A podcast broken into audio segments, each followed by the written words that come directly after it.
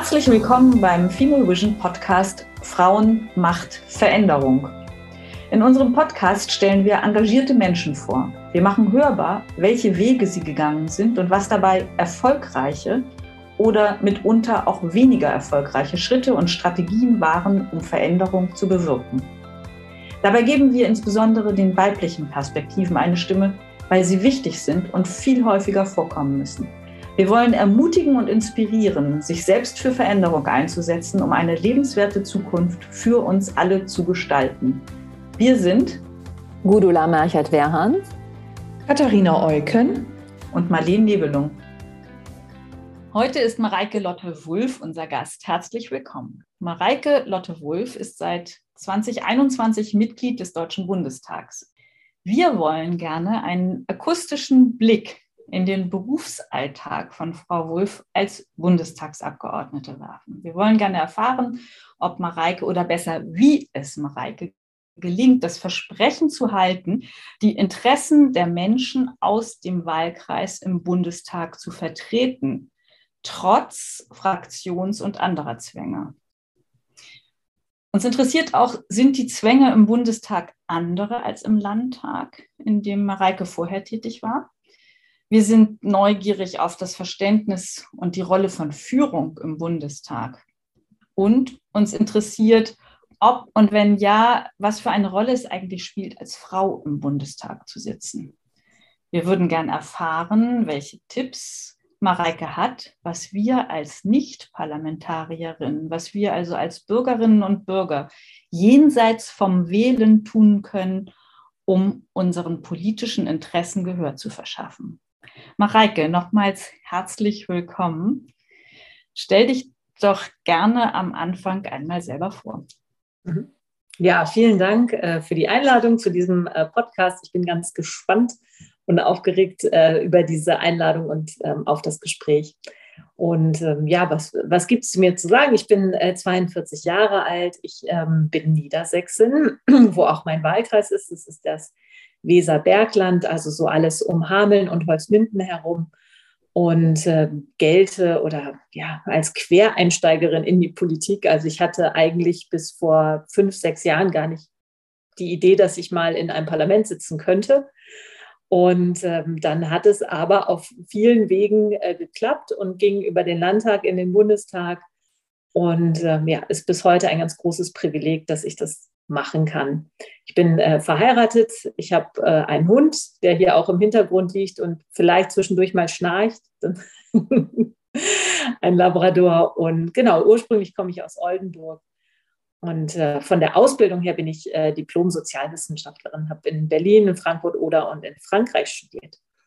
Kannst du uns noch, ich habe das schon so ein bisschen angerissen, gerade erzählen, Quereinsteigerin, was waren deine Etappen beruflich, die, die relevant sind vielleicht auch für die Art und Weise, wie du heute als Politikerin tätig bist? Also äh, ich war eigentlich vorher im Verbändeumfeld tätig, in Hannover bei den Arbeitgeberverbänden. Ich habe da als Bildungsreferentin angefangen. Da kümmert man sich vor allen Dingen um die berufliche Bildung, aber auch um die Schulbildung, also alles, was eigentlich Arbeitgeber interessiert, was eine gute Grundlage sein muss, damit sie dann ähm, später auch ja die jungen Leute bekommen, die sie in den Berufen brauchen.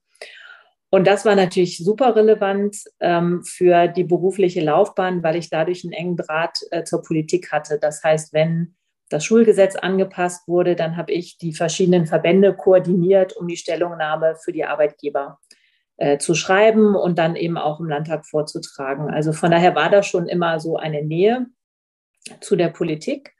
Auch eine, natürlich eine Faszination und Interesse an Politik. Ähm, sonst arbeitet man ja auch nicht im Verband. Aber ich war jetzt nicht die, ja, diejenige, die nach vorne geprescht ist und gesagt hat, hallo, hier bin ich und ich brauche jetzt dringend ein Mandat. Das kam dann tatsächlich eher aus ja, so einer gefühlten Notwendigkeit heraus. Ich weiß nicht, wie euch das ging, aber 2015, 2016 waren ja zwei sehr turbulente Jahre. Bei mir kam so dieses Gefühl aus, jetzt darf sich die, die bürgerliche Mitte nicht mehr zurückhalten.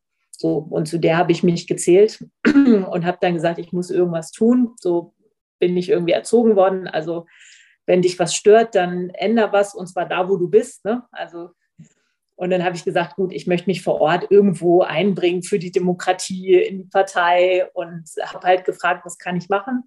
Habe dann fest damit gerechnet, dass ich in irgendeinem Ortsverband Schriftführerin werde oder irgendwie ein kleines Amt kriege und mich da vielleicht ein bisschen einbringen kann. Und dann war tatsächlich ein Landtagswahlkreis äh, frei. Das war in Hannover damals noch. Und man hat mich gefragt, ob ich dort bereit wäre zu kandidieren. Und es war für mich eine, ja, also eine Entscheidung, ich dachte, naja, jetzt hast du gesagt, du willst was machen und jetzt darfst du was machen, was total prestigereich ist und was ganz viele bestimmt machen wollen. Äh, jetzt kannst du nicht sagen, ich will nicht mehr. Und dann habe ich gesagt, na gut, ich mache das und war auch ganz froh über die Entscheidung, bis ich dann die Wahlergebnisse von diesem Wahlkreis gesehen habe. Also der war quasi ungewinnbar für die CDU damals. Jetzt hast du uns schon so ein bisschen Eindruck gegeben, für welche Werte du stehst. Denn das war ja durchaus wertegetrieben, dass du 15, 16 ähm, überlegt hast, in die Politik zu wechseln. Was für, für welche anderen Werte stehst du? Was sind deine Werte, mit denen du dich identifizierst? Das, was in, in meiner politischen Laufbahn ähm, für mich wichtig war, war dadurch, dass ich nicht viel Kontakt vorher zu Parteien, Parteiarbeit und so weiter hatte, dass ich mich eigentlich immer versucht habe, auf die Bürgerinnen und Bürger zu beziehen, also auf die, die Wählerinteressen, ähm, sehr viel mit Menschen vor Ort zu sprechen und das in meine Arbeit dann auch einzubeziehen. Jetzt will ich nicht sagen, dass das nicht jeder äh, Politiker tut, aber ich bin jetzt ja ein paar Jahre auch dabei. Natürlich haben dann immer so Organisationsinteressen und Parteien sind auch Organisationen, so ihre eigene Logik irgendwo. Und ähm, es ist wirklich eine wichtige Aufgabe, gerade in dieser Zeit, dass Parteien diese Brücke wieder schlagen zwischen dem Dialog und dem Kontakt mit den Menschen, die Politik irgendwie in ihrem Leben als ganz reale Rahmenbedingungen erleben und dem in Teilen auch politischen Showkampf, dem wir uns liefern und liefern müssen, der auch dazugehört, natürlich, aber der nicht unbedingt immer für alle verständlich ist. So, ähm, also das ist etwas, was, was mir wichtig ist. Also, dass ich auch, wenn ich Anfragen bekomme, immer wieder gucke, wie kann ich den Bezug zur Bundespolitik herstellen oder zur Landespolitik? Wie kann ich Kontakte vermitteln? Wie kann ich Netzwerke nutzen, die ich habe oder Themen in die Öffentlichkeit stellen, die ich für wichtig halte und die an mich herangetragen werden, auch wenn die vielleicht erst mal ganz klein erscheinen. Ich kann mal ein Beispiel nennen. Als ich damals im Landtag war, habe ich mich sehr stark gemacht. Ich habe das nie öffentlich gemacht, irgendwie für ein Anliegen. Ähm, und zwar ging es da um die zahnmedizinische Untersuchung in der Grundschule. In meiner Kindheit war die Pflicht. Ähm, die Pflicht wurde dann irgendwann mal abgeschafft und die Zahnärzte, die Kinder- und Jugendzahnpfleger sozusagen waren bei uns, haben gesagt, das wäre so wichtig, dass es wieder verpflichtend wird, weil wir kriegen die Kinder, gerade die mit Migrationshintergrund beispielsweise, gar nicht mehr zu dieser Untersuchung, weil mittlerweile muss man so eine Datenschutzerklärung unterschreiben, die über 20 Seiten hat. Und wenn die Eltern die sehen und nicht verstehen, dann unterschreiben sie die nicht und dann kommen die Kinder nicht, obwohl es vielleicht gut wäre. Und ich habe mich dann auf den letzten Metern im Landtag tatsächlich noch dafür eingesetzt, dass wir, weil ich halt mit allen Fraktionen sehr gut vernetzt war, weil wir immer einen guten Austausch hatten, dass wir dieses Gesetz noch ändern. Und jetzt ist es in Niedersachsen wieder Pflicht und ich hoffe, dass viele Kinder jetzt davon profitieren und die Zahngesundheit sich verbessert. So. Ja, Aber ich klasse. nie öffentlich gemacht. Ja, warum eigentlich nicht? Also ähm, wir haben in unserem letzten Podcast auch erfahren, dass es gerade auch darum geht, die kleinen Dinge nicht aus dem Blick zu verlieren, ähm, um, um erfolgreich zu sein. Denn äh, äh, das äh, hat ja sicherlich einen Effekt auf sehr viele Leben und, ähm, und auch Gesundheitszustände. Und insofern finde ich es ein tolles Beispiel. Wie können wir uns denn so einen Arbeitsalltag vorstellen. Also das ist für uns so ein bisschen wie so eine Blackbox, äh, Politiker. Man sieht dann immer so Leute im Fernsehen irgendwas reden, aber woraus besteht der Alltag von einem Bundestagsabgeordneten oder einer Bundestagsabgeordneten? Also kein Tag ist wie der andere. Äh, das ist halt äh, wirklich spannend. Das hat Vor- und Nachteile tatsächlich. Man muss ein bisschen der Typ, glaube ich, dafür sein. Und also im Bundestag ist es so, wir haben Wochen, in denen sind wir im Bundestag, die legt der Bundestag auch fest, da sind wir dann in, komplett in Berlin. Und wir haben Wochen, äh, in denen sind wir im Wahlkreis und da sind wir auch ein bisschen freier in dem, was wir machen können und wie wir das gestalten, sozusagen. Und das macht auch jeder Abgeordnete anders. Wenn wir in Berlin sind, gibt es so einen festen Ablauf. Also jeden Montagabend äh, trifft sich erstmal die niedersächsische Landesgruppe, also alle Abgeordneten aus Niedersachsen. Und dann gibt es einen allgemeinpolitischen Austausch und uns wird berichtet, was die, der Fraktionsvorstand und die Gremien äh, am Tag, also an diesem Tag schon alles besprochen haben. Dann äh, tagen die sogenannten Arbeitsgruppen, also äh, alle CDU-Politiker, die wie ich zum Beispiel im Ausschuss für Arbeit und Soziales sind und besprechen die Agenda des Ausschusses, der dann am nächsten Tag tagt. Und ähm, im Ausschuss sind dann alle Parteien vertreten, anteilig der gewählten äh, Mitglieder. Und dort wird dann ja diskutiert, verabschiedet, debattiert. Manchmal geht es auch hoch her. Genau, und dann tagt von Mittwoch bis Freitag äh, das Plenum und manchmal bis tief in die Nacht. Wir müssen nicht bei allen ähm, Punkten anwesend sein, sondern immer, also wir haben sozusagen eine Plenarpflicht, das legt die Landesgruppe fest.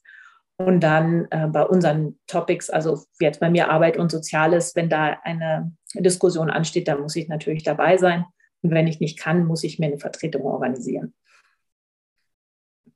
So in etwa. Also das ist so, so die, der Bundestag und die Wahlkreiswochen. Also ich mache ganz viele Besuche ähm, bei Unternehmen, bei Bildungseinrichtungen, Einrichtungen für Menschen mit Behinderung, ähm, Kultureinrichtungen. Ich äh, sitze ja auch noch im Kreistag in Hameln-Pyrmont. Das kommt auch noch dazu im Ausschuss für Umwelt. Ich habe äh, mittlerweile sieben Mitarbeiter die wollen auch irgendwie ab und zu mal ein paar Informationen von mir bekommen. Äh, mit denen muss ich mich koordinieren. Äh, viele Briefe, die freigegeben werden müssen und E-Mails, weil also viele schreiben ja auch ähm, Anfragen, was auch sehr gut ist tatsächlich. Genau, und somit ist wirklich jeder Tag neu und anders. Und dann natürlich die Parteigremien kommen dazu. Ich bin auch noch Vorsitzende der Landesfrauenunion. Auch die möchte organisiert werden. Und mein Kalender ist auf jeden Fall sehr voll man muss ein bisschen aufpassen auf die Gesundheit. Das klingt auf jeden Fall nicht langweilig. Was sind tatsächlich deine Gestaltungsspielräume in der Bundespolitik? Also es ist natürlich so, als ich war vorher im Landtag bildungspolitische Sprecherin äh, in Regierungsverantwortung äh, mit. Da ähm, waren natürlich die Gestaltungsspielräume nochmal anders. Jetzt sind wir in der Opposition. Und ich habe auch keine Sprecherfunktion. Also ich habe so Berichterstatterthemen, für die ich zuständig bin. Äh, und darum kümmere ich mich auch sehr gewissenhaft und schaue, dass ich mit den äh, Verbänden in Kontakt bin, die in diesen Thematiken eine Rolle spielen. Also zum Beispiel im Ausschuss für Arbeit und Soziales ist mein Thema auch wieder äh, Weiterbildung und Integration. Also da gibt es natürlich eine ganze Menge äh, Interessensgruppen, mit denen man sich austauschen muss. Also das ist, ähm, das ist mir sehr wichtig und schon allein dadurch hat man natürlich Gestaltungsspielraum, weil man entscheiden kann, wem höre ich zu und wem nicht. Welches Argument lasse ich gelten ähm, und welches nicht. Ähm, und wenn ich es nicht gelten lasse, warum nicht? Ja, so, also das ist schon so. Was ich auch sehr schön finde, ist, dass man natürlich im Kleinen äh, eine Menge erreichen kann für ganz konkret Menschen, die ja vor Ort von Bundespolitik betroffen sind. Also ein wieder ein kleines Beispiel in dem sogenannten Osterpaket von Robert Habeck. Vielleicht man erinnert sich, ne, energiepolitische äh, verschiedenste Ansätze, die da realisiert worden sind, stand unter anderem drin, dass Wasserkraftwerke keine Betriebsgenehmigung mehr bekommen sollen, wenn die baulich verändert werden. Und ich habe hier vor Ort eine Mühle, die seit 1500 irgendwas Mehl malt mit Wasserkraft. Und das ist eine, ein Familienbetrieb mit zehn Mitarbeitern und die haben, standen vor dieser Gesetzesvorlage und haben gesagt, wie kann das sein? Und die wollten gerade auch umbauen. Das war das Lustige, weil der, das Argument dafür war ja, dass, ähm, dass diese Wasserkraftwerke, dass da viele Fische reinschwimmen und äh, die Fischbestände reduziert werden. Und naja, und die haben jetzt gesagt, sie bauen extra nochmal eine Fischtreppe, damit da auch wirklich ähm, zusammen mit dem, den Ämtern hier vor Ort, dass das alles in Ordnung ist. Aber es wäre eine bauliche Veränderung gewesen. Und damit hätten die keine Betriebsgenehmigung mehr gehabt nach der neuen Gesetzeslage. Und wir haben es tatsächlich erreicht, dass gerade dieser Passus rausgenommen worden ist und dieses ähm, Wasserkraftwerk weiterlaufen darf und die Mühle damit auch diese Tradition fortsetzen kann. Das sind so kleine Dinge, die man nie allein erreicht. Ne? Also das waren natürlich sehr viele jetzt auch äh, Mühlen betroffen. Aber man merkt dann schon, dass es halt einfach wichtig ist, wenn Leute mit ihren Anliegen auf ihre Abgeordneten zukommen, dass man es vor Ort auch zeigen kann.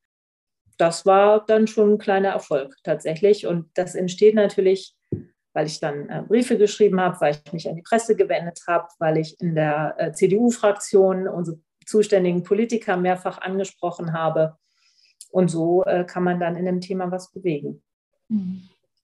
Nah dran und doch noch ein bisschen anders. Uns interessiert auch äh, zu verstehen, wie denn tatsächlich äh, die Gestaltungsspielräume sich verändern, wenn eine Fraktion Fraktionszwang sozusagen bei bestimmten Entscheidungen und Themen mit sich bringt, beziehungsweise auch äh, bestimmte lobbyistische Interessen für eine Partei relevant sind und dazu führen, dass man sich abspricht, wie man wo entscheidet und wie man sich wo einbringt. Wie, wie sieht es da für dich aus ähm, mit dem, was du eigentlich an eigenen Interessen und an eigenen Werten hast und wie da Entscheidungen getroffen werden?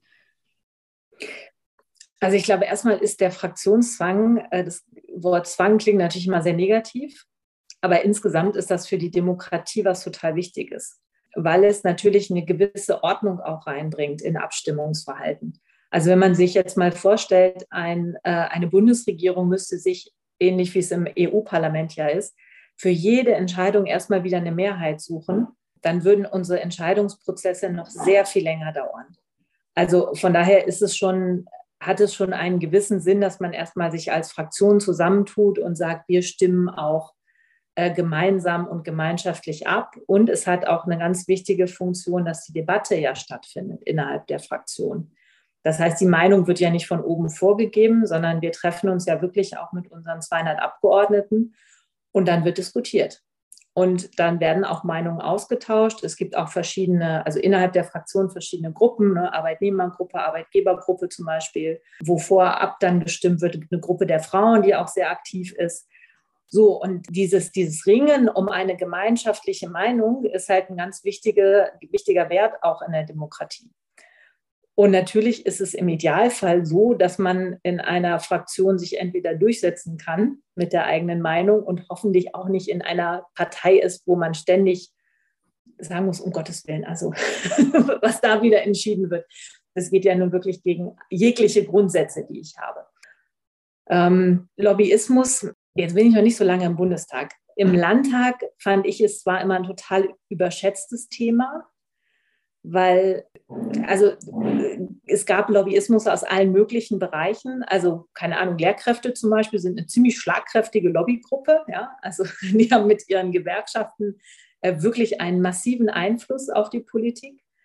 Ähm, aber wir sind natürlich trotzdem noch frei in unseren Entscheidungen als Politiker. Also ich kann ja nachdenken, ja, ich kann abwägen, ich kann Argumente äh, mir anhören. Und solange ich das tue und das auch ernst nehme als Verantwortung, ähm, glaube ich, ist es schon in Ordnung, mit Interessengruppen zu sprechen und sich das anzuhören, aber immer wieder dann auch für mich persönlich abzuwägen und zu sagen, will ich diesem Argument denn folgen?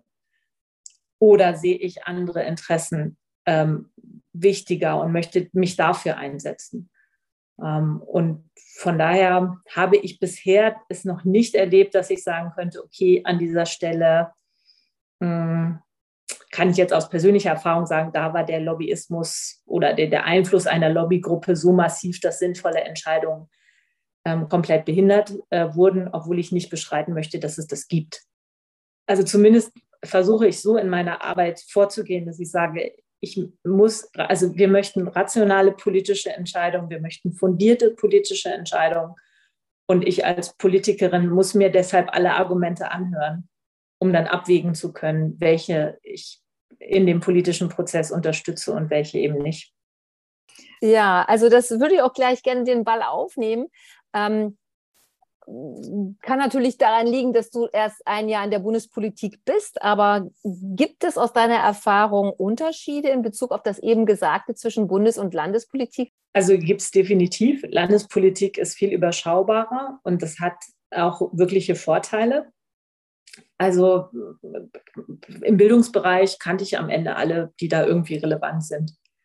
Und ähm, das kann ich jetzt für die Bundespolitik im Moment noch nicht sagen. Es gibt auch viel, viel mehr Verbände Und man kann häufig auch gar nicht einschätzen, wie viele Mitglieder haben die überhaupt oder wie repräsentativ sind die jetzt auch für das Interesse, für das sie sprechen. Also weil irgendwie gefühlt jeder, jede Gruppe irgendwie einen Verband bildet und dem einen gewichtigen Namen Bundesverband für irgendwas gibt. Und das, ähm, das ist schon ein Unterschied. Was noch ein Unterschied ist, ähm, Landespolitik, ich habe immer gesagt, wir, wir waren eine kleine Familie, ne? also ein Landtag hat 157 Mitglieder, glaube ich, hatten wir. Allein die CDU-Fraktion im Bundestag hat äh, jetzt knapp 200 Mitglieder. Ähm, also wir sind dann da wirklich mit 700 Leuten, wenn äh, der Bundestag voll besetzt ist. Und ähm, was ich als sehr negativ sehe und wo ich mir auch wirklich mehr Reflexionen der Politiker wünschen würde, die im Bundestag sind, die Stimmung ist äh, wesentlich gereizter und aufgeheizter. Und ähm, wir sind schnell dabei, uns gegenseitig Populismus vorzuwerfen. Und das ist für Demokraten immer schlecht, weil am Ende nur Populisten davon profitieren, ähm, wenn Demokraten sich gegenseitig Populismus unterstellen. Und ähm, das nehme ich schon anders wahr. Ich fand schon diesen Wahlkampf extrem anstrengend, weil er sehr polarisierend, in Teilen sehr polemisch und sehr auch auf einem niedrigen Niveau geführt wurde. Ähm, ne, also ich will jetzt eigentlich sagen, wer daran schuld ist und wer nicht sozusagen. Es geht mir gar nicht um, ähm, es geht eher um so eine gesellschaftliche Stimmung, in der wir anscheinend gerade nicht in der Lage sind, wirklich zu begreifen, wie ernst das ist, was wir da tun. Und dass wir im Moment noch ja, eine Vertretung von, von Bürgerinnen und Bürgern in einem Parlament haben ähm, und es ist eine verdammt wichtige ähm, und sehr ernste Aufgabe ist. Und da würde ich mir manchmal wünschen, wir würden alle zurückschrauben ja, und wirklich zu einer sachlichen, aber durchaus auch in Teilen vielleicht mal humorvollen interessanten Debatte, Debattenkultur kommen. Ähm, das finde ich, fand ich erschreckend, das immer wieder festzustellen. Und da will ich auch die CDU gar nicht ausnehmen oder sagen, ne, es ist nur eine Parteischuld, es ist irgendwie so eine Stimmung, die da ist. Das ist mir sehr sympathisch, was du gesagt hast. Und genau das, was ich mir eigentlich von Politik und Politikern wünschen würde. Wie vereinbarst du denn dann deine eigenen Werte und Wunschvorstellungen mit diesen Realitäten? Tja, also ich meine, ich bin jetzt ganz am Anfang noch äh, von meinem politischen Wirken da im Bundestag. Ähm, ich, also ein, eine Sache, die mir zum Beispiel wichtig ist, ist immer besser informiert zu sein als andere. also in einer Frage, mit der ich mich wirklich, ähm, keine Ahnung, wo ich eine Berichterstattung habe, äh, dann auch wirklich gut informiert zu sein. Und dort, wo die emotionalen Punkte sind, auch immer noch mal hinzuschauen, ob es nicht vielleicht doch Halbwahrheiten sind, die verbreitet werden oder sehr kalkuliert Halbwahrheiten verbreitet werden. Ähm, und mich dafür auch einzusetzen und zu sagen, nein, dieses Argument oder eine bestimmte ähm, Argumentation verbreite ich einfach nicht. Und in Teilen muss man es vielleicht auch aushalten, dass dann die eigene Meinung sich nicht ganz so schnell vermittelt wie bei anderen, weil wir ja in so einer Social-Media-Welt leben, wo sich immer das, was besonders polarisierend und emotionalisierend ist, besonders schnell verbreitet. Aber ich setze da auf Nachhaltigkeit und hoffe, dass sich auch ähm, ja, es durchsetzt, wenn man vielleicht nochmal nachdenkt darüber oder nochmal zuhört und sich eine Meinung bildet, die dann auch fundiert ist. Du hat eben gerade so ganz, äh, ganz ähm, emotional äh, gesagt, ja genau das würde ich mir wünschen. Und äh, das lässt mich daran denken, was du, Mareike, eingangs gesagt hast, dass du davon überzeugt bist, dass das wichtig ist, gerade jetzt und auch in dem, was du gerade über die, die Stimmung im Bundestag gesagt hast, unterstreicht das nochmal, die Brücke zu den Bürgerinnen und Bürgern zu schlagen und Politik ähm, ich, ich will mal sagen, wieder akzeptierter, also auch die Bundespolitik und die Landespolitik, den, den Mainstream-Politik an, im Unterschied zu Aktivismus wieder akzeptierter zu machen. Wie genau kann denn das nach deiner jetzt einjährigen, gut einjährigen Erfahrung gelingen? Mhm. Tja, also ich, ich, finde den äh, Begriff der, der etablierten Politik, äh, finde ich sehr schön im Gegensatz zu Aktivismus, weil das ja häufig auch eine Form ist, die gerade für junge Leute total attraktiv ist.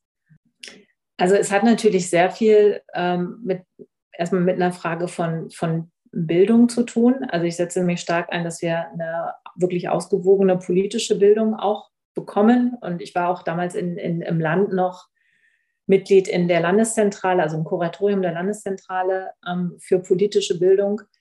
Ähm, das ist natürlich eine ziemliche Grundvoraussetzung eigentlich dafür, dass, ähm, dass Menschen auch bereit sind, sich oder zu verstehen, warum bestimmte Dinge, ähm, keine Ahnung, nicht, nicht so laufen, wie es vielleicht sie sich auf, auf den ersten Blick wünschen. Also manchmal habe ich so das Gefühl, bei vielen ist irgendwie hängen geblieben, Demokratie ist, wenn gemacht wird, was ich will. So. Und das ist eben gerade nicht Demokratie. Ja? Demokratie heißt, dass Minderheitenrechte natürlich geschützt sind, aber dass eine Mehrheit, eine politisch sich bildende Mehrheit entscheidet und dass da auch viele Entscheidungen fallen, mit denen ich vielleicht nicht einverstanden bin, ähm, ich es aber akzeptieren muss. So, ähm, das ist, glaube ich, das eigentlich die Grundvoraussetzung. Also wir brauchen diese politische Bildung und wir müssen auch die Unterschiedlichkeiten wieder akzeptieren lernen. Ja, und dass ich nicht dass ich mich nicht immer durchsetzen kann mit meiner Meinung. Und gerade soziale Medien mh, hm, vermitteln ja so ein bisschen dieses Gefühl. Ich weiß nicht, wie euch das geht, aber man ist ja immer sehr schnell gleich in irgendwelchen Welten, die genau das denken, was ich auch denke. ja, und setzt sich gar nicht mehr mit dem Gegenargument auseinander. Ähm, und dafür mehr Räume zu schaffen, das wäre auch im Bundestag zum Beispiel extrem wichtig. Also irgendjemand hat mir mal erzählt, früher in Bonn war das so klein und überschaubar, da gab es halt eine Kneipe, da haben sich halt alle Abgeordneten abends getroffen und nochmal so ein bisschen geredet, so, ja, hört uns doch mal zu oder lass uns doch mal gucken, ob wir nicht da noch und wollte ich haben. Das gibt es halt nicht mehr. Berlin ist riesig. Jeder hat abends sein eigenes Programm. Der Bundestag tacht eh bis spät in die Nacht. Ich würde noch nicht mal behaupten, dass ich mit allen Kollegen aus meinem Ausschuss mal ein persönliches Gespräch hatte oder mal gefragt habe, ähm, keine Ahnung, ne, mal einen Kaffee trinken war. Ähm, das ist nicht gut. Und da müssen wir nochmal andere Formate finden, dass wir wieder auf einer menschlichen Ebene miteinander reden. Mhm. Uns gegenseitig zuhören. Warum denkt der andere jetzt das? Warum findet er das richtig? Ja. Wenn du sagst, das ist ein Bildungsthema, dann müssten wir ja eigentlich sagen, wir haben in den letzten Jahrzehnten was fundamental falsch gemacht mit der Bildung. Und da würde ich denken, dass in ganz vielen ähm, Bildungskontexten das schwer zu identifizieren ist, was denn da der Fehler gewesen wäre. Sprich, dass es auch schwer zu sagen ist, was zukünftig anders passieren und anders gemacht werden muss, damit mhm. dieses demokratische Verständnis zukünftig entwickelt wird oder sich herausstellt. Was meinst du da? Also ich weiß nicht, ob wir unbedingt was falsch gemacht haben. Ich glaube, die Welt hat sich einfach sehr schnell und sehr stark verändert. Und ich glaube nicht, dass unser Bildungssystem da oder auch unser politisches System an allen Stellen mithalten konnte. Also zum Beispiel, ich bin jetzt keine Digitalpolitikerin, aber ich habe mich in den letzten Jahren zu der Auffassung durchgerungen, dass ich finde, Algorithmen müssten reguliert werden. Ähm, weil, also ne, wenn man jetzt so an den Facebook-Algorithmus oder äh, den YouTube-Algorithmus, das ist, glaube ich, so derjenige, der auch am schnellsten einen irgendwelche extremistischen Gefilde bringt, denkt, ähm, dann glaube ich, ist das eine Entwicklung, die wir so nicht zulassen dürfen als Demokraten. Ähm, weil es ja auch, also weil es tatsächlich ein Fakt ist, dass Menschen sich im Internet radikalisieren. Das haben ja auch viele Wissenschaftler äh, erstmal bestritten und gesagt, nee, die, im Internet radikalisiert man sich nicht. Aber wenn man jetzt auf ja, äh, beispielsweise Täter auch guckt, dann merkt man schon, ja, die haben sich im Internet, in Foren ihre politische Haltung und auch ein, ein Gefühl von Bedrohtsein erst überhaupt entwickelt. Und deshalb glaube ich, müssen auch Algorithmen in einer demokratischen Gesellschaft eben dieses demokratische Meinungsspektrum abbilden können. Und ähm, das tun sie eben nicht. Sie setzen darauf, dass Menschen möglichst viel Zeit auf diesen Plattformen verbringen, wenn sie immer wieder mit, mit emotionalisierten äh, Meinungen konfrontiert werden. Und das halte ich für falsch. Und deshalb wäre das, glaube ich, ein Ansatz. Wir haben das nur den Punkt verpasst, wo das wahrscheinlich sogar noch möglich gewesen wäre. Oder ich weiß nicht, ob es auf EU-Ebene irgendwelche Initiativen dazu gibt. Aber eine demokratische Gesellschaft lebt auch von ausgewogener Möglichkeit, sich zu informieren und nicht davon, dass meine Suchanfragen oder mein, mein generelles Surfverhalten dazu führt, dass ich auf einmal nur noch eine Auffassung wiedergespiegelt bekomme und man auch so ein bisschen testet, hm, mal gucken, wenn, wenn ich jetzt noch diese Fake News sozusagen, äh, sie damit füttere, dann wird sie noch länger Zeit auf der Plattform verbringen. Das funktioniert nicht auf die Dauer. Das heißt, dass politische Bildung und digitale Bildung zusammengedacht werden muss, ganz stark, wenn man ja. das mal so zusammenfassen möchte, wenn wir da eine Chance und, haben wollen. Hm. Und ich finde, man muss da auch die Konzerne, das jetzt wird sehr politisch, aber das ist jetzt meine persönliche Meinung, in die Pflicht nehmen und sagen, eure ganze Existenz baut auf der, einer demokratischen marktwirtschaftlichen Gesellschaft. Äh, ihr müsst auch dazu beitragen, dass sie erhalten bleibt. Also wenn mir heute die Nachricht angezeigt wird, Elon Musk hat den kompletten Aufsichtsrat von Twitter entlassen und sich da quasi zum Alleinherrscher gemacht, dann ist es eine Entwicklung, die nicht positiv ist.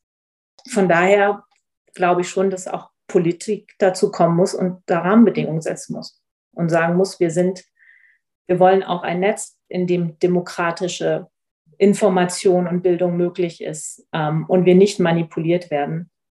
Und ähm, das so, also ne, jeder, jeder Automat, jeder Spielautomat, der in einer Kneipe hängt, ist reguliert. Also da darf man auch nicht das Suchtverhalten von Leuten unendlich antriggern. Ähm, aber auf Instagram darf man das. Finde ich falsch. ja, danke. Ich würde gerne einen kleinen Schwenk machen und das Thema ein bisschen in eine andere Richtung lenken. Wir hatten ja schon ähm, angedeutet, dass wir auch durchaus mit mehreren äh, Frauen gesprochen haben, die aus der Wirtschaft kommen und da haben wir oft auch über Führung gesprochen. Und jetzt würde uns natürlich auch interessieren, dass, ähm, wie das in der Politik ist. Denn wir haben bisher gelernt, dass gute Führung untrennbar mit persönlicher Reife verbunden ist. Wie zeigt sich reife Führung in der Politik? Für dich. Oh je. Eine schwierige Frage. Tja, also ähm, ich persönlich finde es jetzt nicht falsch, ähm, dass ich die Erfahrung beispielsweise gemacht habe, ähm, keine Ahnung, zum Beispiel war ich eine Zeit lang mal arbeitslos. Ähm, das ist eine Erfahrung, von der ich heute sehr stark profitiere, auch wenn ich damals gerne darauf verzichtet hätte. Aber es ist gut, wenn man zumindest, ich sage mal, man kann nicht jede Erfahrung jedes Menschen gemacht haben, aber wenn man auch mal erlebt hat, dass es vielleicht im Leben nicht so läuft, wie man sich das wünscht. Und dass man auch an Strukturen hängt. Und wenn der Arbeitsmarkt gerade keine Jobs zu bieten hat und man einfach keinen bekommt, obwohl man gut qualifiziert ist und sich bewirbt und gern was machen möchte, dann kann man manchmal gegen diese Kräfte als Einzelperson nicht ankommen. Und dafür braucht es halt auch dann Politik. Und dafür braucht es auch eine verantwortungsvolle Kommunikation, äh, zum Beispiel in der Wirtschaftskrise dass man weiß, okay, da sind Leute, die haben, also ich als Politikerin bin jetzt zumindest ja sehr gut finanziell auch abgesichert. Aber die Entscheidungen, die ich treffe, die haben Auswirkungen auf ganz reale Lebenssituationen von Familien oder Kindern, Jugendlichen, Frauen, Männern, wie auch immer. Und sich das immer wieder klar zu machen und da mal auch erlebt zu haben, wie es vielleicht ist, wenn man nicht auf der Sonnenseite des Lebens steht, das halte ich für eine ziemlich gute Grundlage zumindest. Das, glaube ich, macht Reife mit aus. Wie ist das dann innerhalb der Parteien, ähm, zum Beispiel innerhalb deiner Partei? Ist es das so, dass du da siehst, dass sich da Führungsstile ändern oder dass, dass es, ähm, das würdest du, äh, hast du reife Führung erlebt äh, innerhalb deiner Partei? Mm, also es hängt immer an natürlich verschiedensten Persönlichkeiten. Ähm, ja, habe ich. Ähm, ich würde ich, ich würde mir mehr Auseinandersetzung wünschen darüber, über die Frage von, von Kultur und was wir unter guter Führung verstehen und Führungskultur und Art, wie wir zusammenarbeiten. Übrigens auch, wie die ganze Politik arbeitet. Wenn, wenn man sich den Bundestagsalltag anschaut, das ist auf die Dauer nicht gesund. Also es ist, es ist nicht gesund, um, um ein Uhr nachts eine wichtige Debatte zu führen äh, zu einem Thema. Das führt nicht unbedingt zu besseren Entscheidungen. Ja? Also da müssen wir uns überlegen, wie können wir, ähm, wie können wir Strukturen ändern. Ähm, innerhalb der Partei kommt es sehr darauf an. Ähm, es ist immer noch, also die, die Währung in der Politik ist immer noch Macht. Und die CDU ist jetzt auch eine Partei, wo Macht immer noch sehr männlich konnotiert ist, natürlich, mit sehr, in Teilen sehr traditionellen Vorstellungen. Ähm, ich glaube, da könnte sich noch mehr ändern. Ähm, auf der anderen Seite hatten wir natürlich mit Angela Merkel beispielsweise jetzt über 16 Jahre eine Kanzlerin, die ich finde, die für ein ganz anderes Prinzip stand. Weiß nicht, wie euch das geht, aber jemand, der sehr, ja, auch für viele innerhalb der CDU zu ausgleichend unterwegs war, ähm, die sehr, ja, einige in der Fraktion sagen, man hat sie mal gefragt, warum sagt sie nichts zu dem Thema? Und dann hat sie gesagt, naja, ich muss mich jetzt erstmal informieren äh, dann bilde ich mir eine Meinung und dann sage ich was zu dem Thema. Das ist, glaube ich, eine andere Art von Führung, die durchaus auch möglich ist. Und sie hat es ja auch damit bewiesen, dass es möglich ist, anders zu führen und anders auch ähm, extrem mächtig zu werden. Ähm, und sie hat ja damit wirklich in der Welt, auch gerade durch ihre verbindende und vernetzende Art, jetzt eigentlich eine Leerstelle hinterlassen, die im Moment aus meiner Sicht keiner füllen kann. Mhm. Und ähm, ich mache das, also ich, wie gesagt, bin auch Vorsitzende der Frauenunion. Und hier ist es schon so, dass ich ähm, versuche, meine Vorstellungen von Führung umzusetzen ähm, und mit einem veränderten Verständnis daran zu gehen. Und überall da, wo ich Einfluss habe, da bringe ich das auch an. Ja, einfach um auch einen Beweis zu liefern, es geht auch anders. Und es ist auch ehrlich gesagt verdammt notwendig, dass es anders geht. Also die Herausforderungen, die wir haben, äh, die kann nicht ein genialer Politiker alleine lösen. Die können mhm. wir nur durch vernetztes Denken, durch Zusammenbringen von verschiedenen Kompetenzen ähm, und ich sage mal, also eine Grundlage von Vertrauen, dass Kooperation funktionieren kann, ähm, bewältigen. Apropos Herausforderungen, nochmal Führung in eine andere Richtung gedacht. Wir haben als Gesellschaft enorme Herausforderungen aktuell zu bewältigen. Und uns würde nochmal ähm, interessieren, was du meinst, wie du Veränderungsprozesse so anregen kannst, dass die Bevölkerung auch bei schwierigen Themen mitgenommen werden können. Du jetzt sozusagen im, im, mhm. in der Funktion beziehungsweise der Bundestag und politische Entscheidungen auf Bundesebene. Was wäre dazu ein gutes Narrativ zum Beispiel? puh, gute Narrative sind begehrt und gesucht. ist natürlich komplex. Also gesellschaftliche Veränderungsprozesse sind natürlich nie hm, kontrollierbar. Wahrscheinlich noch nicht mal in Unternehmen. Damit kennt ihr euch besser aus oder in, in Organisationen. Ähm, von daher sind sie alle höchstens äh, steuerbar tatsächlich. Ähm, das, was glaube ich, wir wieder lernen müssen, und das fällt mir manchmal auch schwer, weil unser Alltag ja extrem zackig geworden ist ne, und jeder hat viel zu tun, ist erstmal zu begründen, welche grundlegenden Werte dazu geführt haben, dass wir eine politische Entscheidung so getroffen haben, wie wir sie getroffen haben. Oder warum wir gegen, äh, uns etwas gegen etwas gestellt haben, aus welchen Gründen. Also welche Werte haben uns dazu geführt oder dazu veranlasst, zu dieser Entscheidung zu kommen. Und dann ist es natürlich so, wir leben leider nicht in so einer perfekten Welt, wo wir immer die perfekten Alternativen haben. Ja, also das ist ja auch häufig so, dass Entscheidungen aus, dass man weiß, diese Entscheidung hat vielleicht Nachteile, aber wir haben auch nicht 100.000 super gute Alternativen man muss es nur machen und dann löst sich alles wie von selber aus. Und ich glaube, auch darüber müssen wir sprechen. Welche Optionen haben wir denn jetzt im Moment? Also, keine Ahnung, was könnte man als Beispiel nehmen? ja, Waffenlieferungen an die Ukraine beispielsweise. So, das ist mit Sicherheit jetzt nichts, wo man sofort sagt, äh, juhu, ähm, endlich wieder Waffenlieferungen. Ja, also das ist schon eine Entscheidung, die, ähm, die man sich schwer machen muss und auch sollte und abwägen sollte und erklären muss, warum es jetzt notwendig ist, dass wir uns dafür einsetzen und auch ich mich dafür einsetze, dass wir der Ukraine Waffen liefern, ähm, weil ich der Auffassung bin, dass unsere europäische Freiheit im Moment in diesem Konflikt mit verteidigt wird. Und natürlich weiß ich auch, dass wahrscheinlich durch die Waffen, die wir dorthin liefern, Menschen äh, versterben werden. Dass das nichts Positives hat. Ähm, aber dass wir im Moment, oder zumindest nach allen Informationen, die ich vorliegen habe, ich keinerlei Alternative sehe, als dass wir diese Entscheidung jetzt so treffen und der Ukraine helfen, ein unabhängiges Land äh, zu bleiben. Ja, danke. Wieder ein kleiner Schwenk. Wir sind ja der Podcast von Female Vision Ja. Und ähm, ich wollte jetzt gerne ein bisschen in diese Richtung gehen. Ich habe mal den Film gesehen, Die Unbeugsamen. Da geht es um Frauen der Politik. Vielleicht hast du ihn auch gesehen, das weiß ich nicht.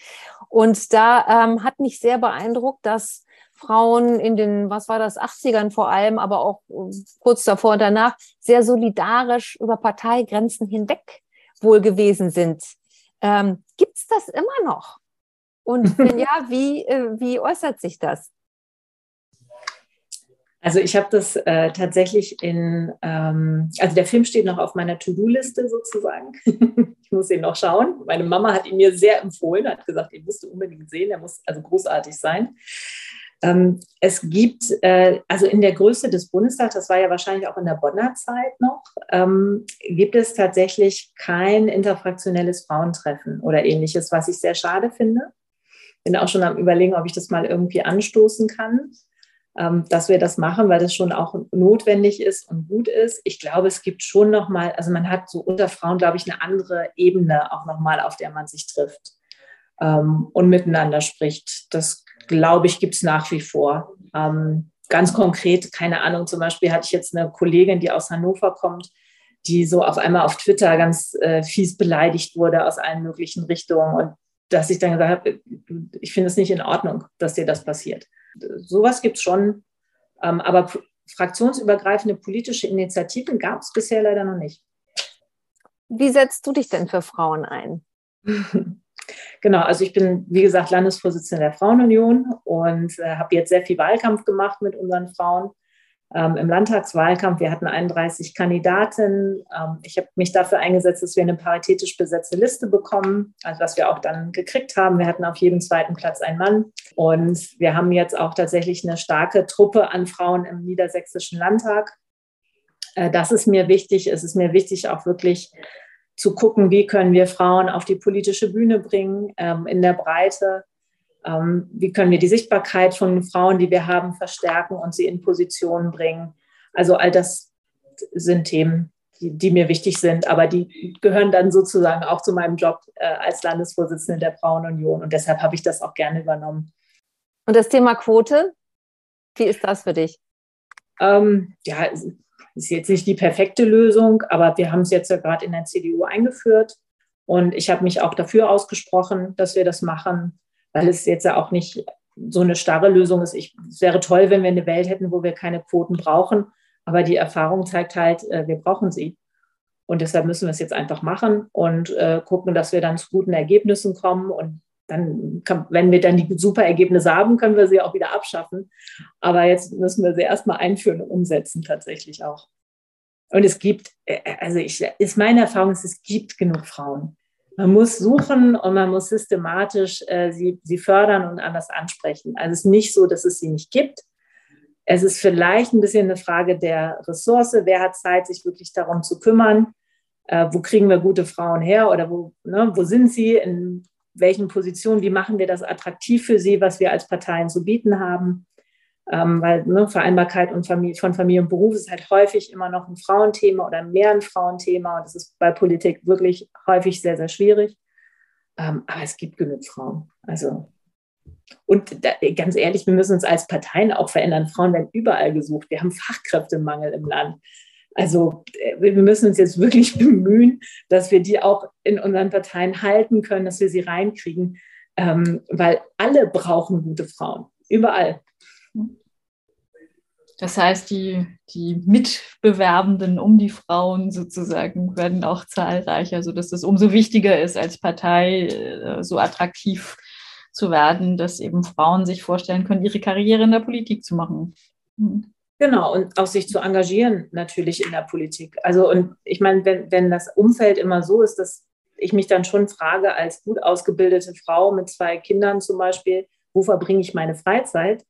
Verbringe ich die jetzt, meine rare Freizeit, verbringe ich die mit meinen Kindern äh, oder verbringe ich die in einer Partei? Das ist ja per se schon mal eine sehr, sehr schwierige Abwägung. Da hat die Partei an sich schon mal nicht so gute Chancen. Aber wenn ich dann noch irgendwo hinkomme, äh, wo ein Umfeld ist, was da nicht freundlich ist äh, oder nicht attraktiv ist, dann ist es halt noch mal schwerer. Mareike, du hast es schon angesprochen im Rahmen von Beispielen, die du gegeben hast, dass du manchmal auch angeschrieben wirst zu bestimmten Themen.